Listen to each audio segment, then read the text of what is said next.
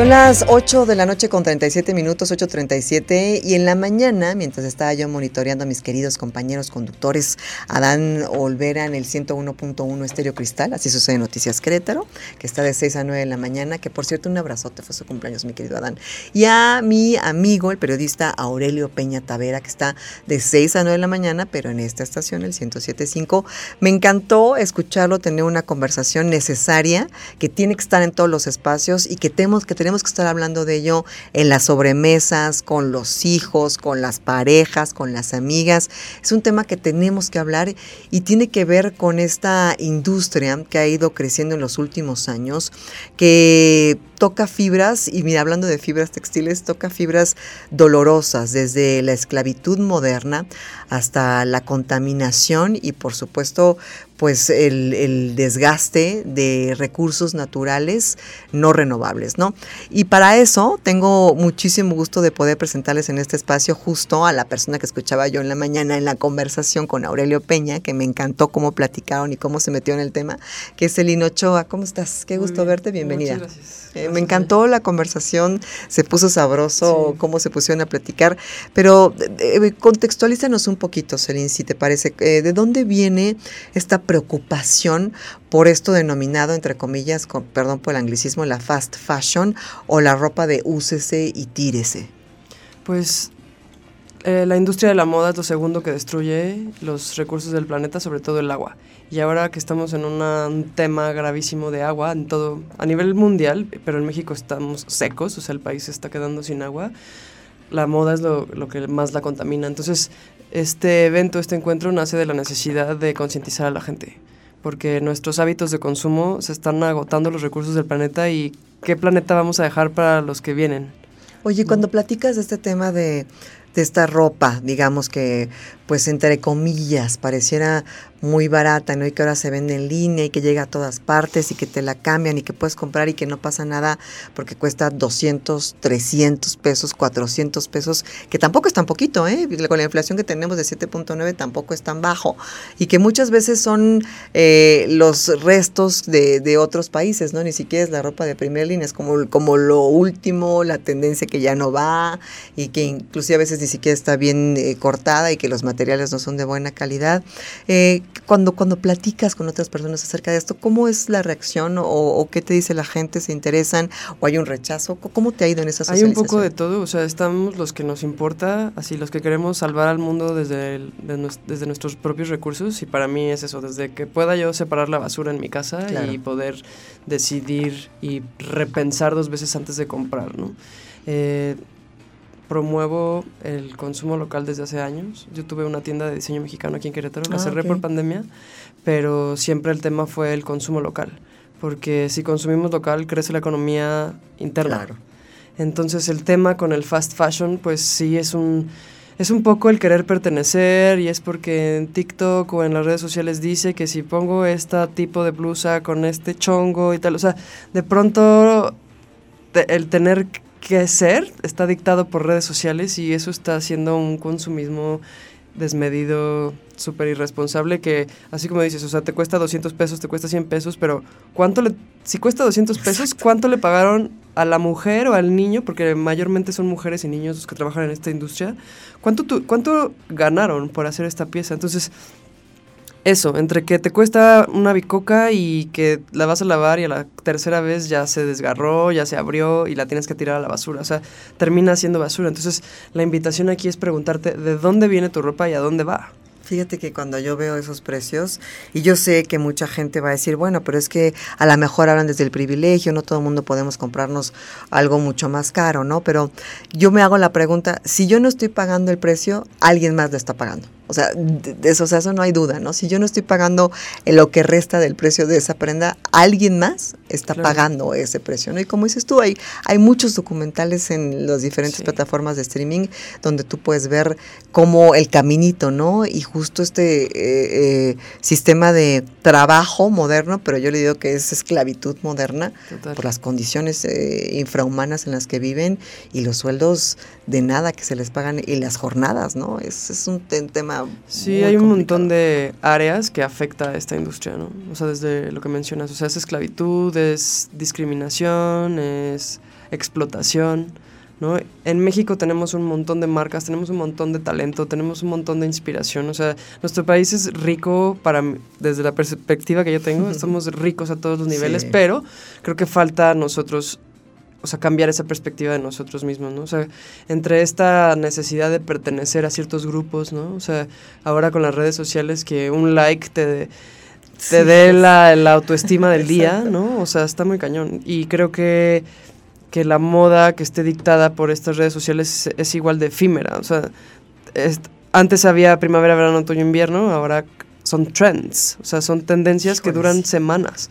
Y la verdad es que, sobre todo en las generaciones más jóvenes, o sea, que tienen esta necesidad de, de like, ¿no? O sea, que afecta a nivel autoestima muy, muy profundo, pero no como que está tan normalizado ahora y está tan barata las, las, las, cosas, o sea, estas tiendas que ya, o sea, entiendo que, que sea una fuente de ingresos para muchas familias, ¿no? Pero igual si la gente de pronto no tiene los recursos para comprarse ciertas prendas, creo que cuando tuve mi tienda tenía clientes que iban y les gustaba una prenda y literal me la pagaban cada tanto tiempo. O sea, como que ahorraban para comprarse una pieza que les va a durar mucho tiempo. Entonces, creo que también es un tema de información. O sea, que sepas. O sea, sabiendo la información, que cuánta agua se consume, cuánto se contamina, a, todos los niveles que afecta, yo creo que puede darte más. Eh, parámetros para tomar una decisión antes de comprar una pieza. Y lo que queremos en este evento que se llama EMEC, que es... Sí, que es, voy a hacer una pausa comercial y regresando me platicas todo lo del evento, pero sí es buena reflexión la que haces. Quizás solamente pensar un segundo, ¿no? O sea, antes de, de ya sacar la cartera o comprar en línea y decir, ah, lo quiero un momento de, pausa, de reflexión y, como analizar desde dónde lo quieres y esa trazabilidad del producto. Pero bueno, vamos a regresar. Este hay un evento padrísimo, les decía yo al inicio de esta emisión, este sábado, para que tomen nota, pasen la voz, porque regresamos con más de esta conversación. Ya volvemos.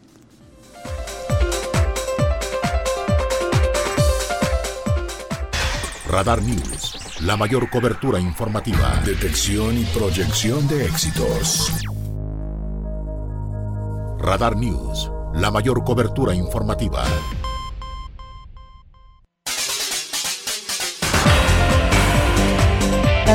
Estamos platicando acerca de toda esta industria de, la fast fashion o de esta ropa de uses y tírese que tiene un precio muy, mucho más alto del que usted ve en la etiqueta.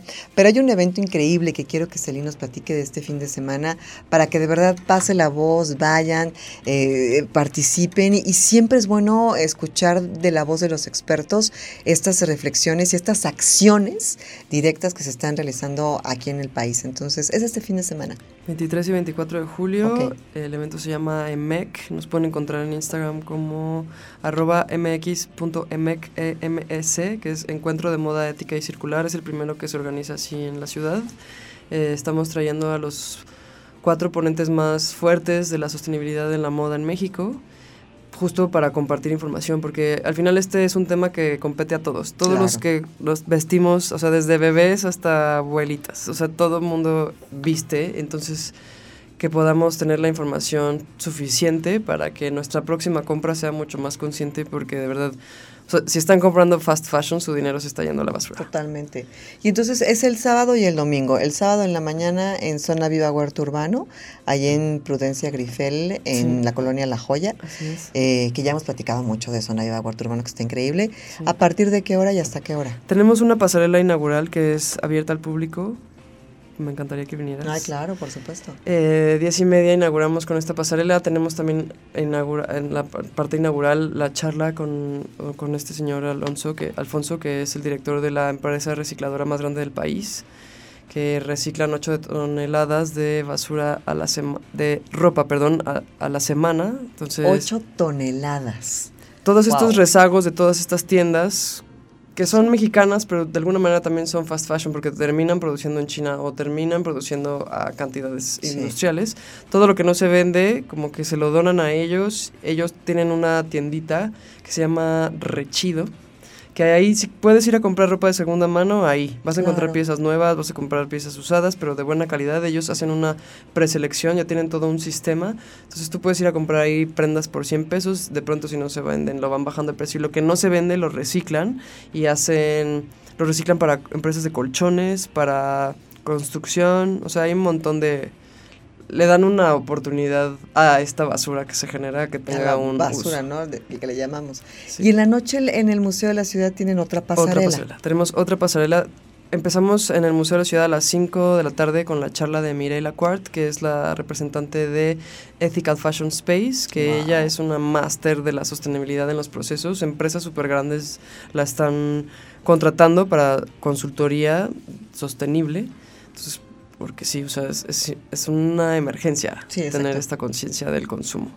Entonces viene ella, después sigue Salim, que también es una así máster de materiales, de tecnología en la moda, de los textiles. Em, es gente como muy pro. Eh, y después sigue una pasarela y como un cóctel de networking. O sea, lo que queremos también es que la gente que venga pueda hablar con los ponentes, pueda conocer a las marcas, a los modelos, a todos. O sea, la, la idea es hacer red. Claro. o sea, hacer un tejido de sostenibilidad. Literal, ¿no? Un tejido. Oye, ¿y el domingo qué actividades hay? El domingo es en Zona Viva Huerto Urbano de 11 a 5 de la mañana y en el transcurso del día van a estar las marcas, el bazar, el mercado. Uy, qué lindo. Sí, lo que queremos también es que ofrecerles las opciones. O sea, todo lo que necesitas para tu vestido y cuidado personal lo puedes conseguir localmente. O sea, desde tu pasta de dientes, desodorante, hasta tus zapatos, joyería. Sí, no, el champú en barra, muchachos, ya, esa es la onda. Pero bueno, sí, o sea, según tus posibilidades también, ¿no? Fíjate que tengo una amiga que vive en México que ella, ella ya no compra ropa, o sea, compra básicos, ¿no? Pero, pero ya la, ropa, digamos, de, ir a trabajar, de salir, o eh, hay una, una directora de arte mexicana que toda la ropa que ha diseñado para las diferentes películas mexicanas la colocó en una bodega, te voy a decir cómo se llama, increíble, súper bien montada, este, toda la ropa de las películas, y entonces tú vas y la rentas, o sea, desde tenis, zapatos, tacones, bolsas, accesorios, cinturones, pero es ropa increíble diseñada específicamente para un para una película, pero de muy buena calidad y de las series de televisión y todo. Y tú, por ejemplo, pagas, no sé, 700 pesos al mes y te llevas un buen bonche de ropa te la pones todo ese mes, no la tienes ni que lavar ni nada, llegas, la entregas y, y rentas otra. Y todo el tiempo te ropa distinta y ella la repara, la mantiene, la cuida, la lava, la todo. Me parece espectacular, o sea, es una idea Te juro que si hubiera aquí, yo iría a rentar mi ropa sin bronca, o sea. Sí, me, me encanta la posibilidad que te da la moda de pronto de expresarte. O sea, al final es un medio de expresión también. Así como te sientes, te vistes, los colores que te gustan, te vistes, la música que te gusta, te peinas, o sea, tiene que ver con nuestra identidad, ¿no? Entonces, si estamos buscando quién ser, qué somos, quiénes somos. ¿Qué queremos ser? ¿Qué queremos ser? Creo que la, ropa es parte de, y de pronto si estamos siguiendo estas tendencias efímeras, pues también nos crea un conflicto de quiénes somos. Nos volvemos efímeros. Ah, y bien existencialistas ya. Sí, pero es una oportunidad. O sea, la, la moda como medio de expresión es súper fuerte. exactamente, qué mensaje le estamos dando al mundo, ¿no? Celine, qué gusto conocerte, es un placer. Este, ojalá que puedas estar en muchos más de nuestros espacios. Creo que es un tema, insisto, que se tiene que hablar, dialogar, poner en la mesa y hablarlo, ¿no? Como familias, como núcleos, como, como entes que estamos en, esta emergencia, como decía Celine. Este fin de semana, Zona Viva Huerto Urbano, Museo de la Ciudad, eh, MXMEC. MX.mec. En, en Instagram. Y vamos haciendo la reflexión y personal ¿no? O sea, esa trazabilidad de, de dónde viene lo que usamos y a dónde va y quién está pagando el precio de estas grandes ofertas que a veces vemos en los centros comerciales. Muchísimas gracias.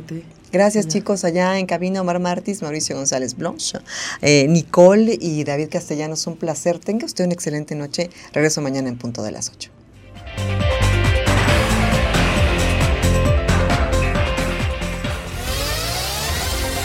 Ahora está usted bien informado.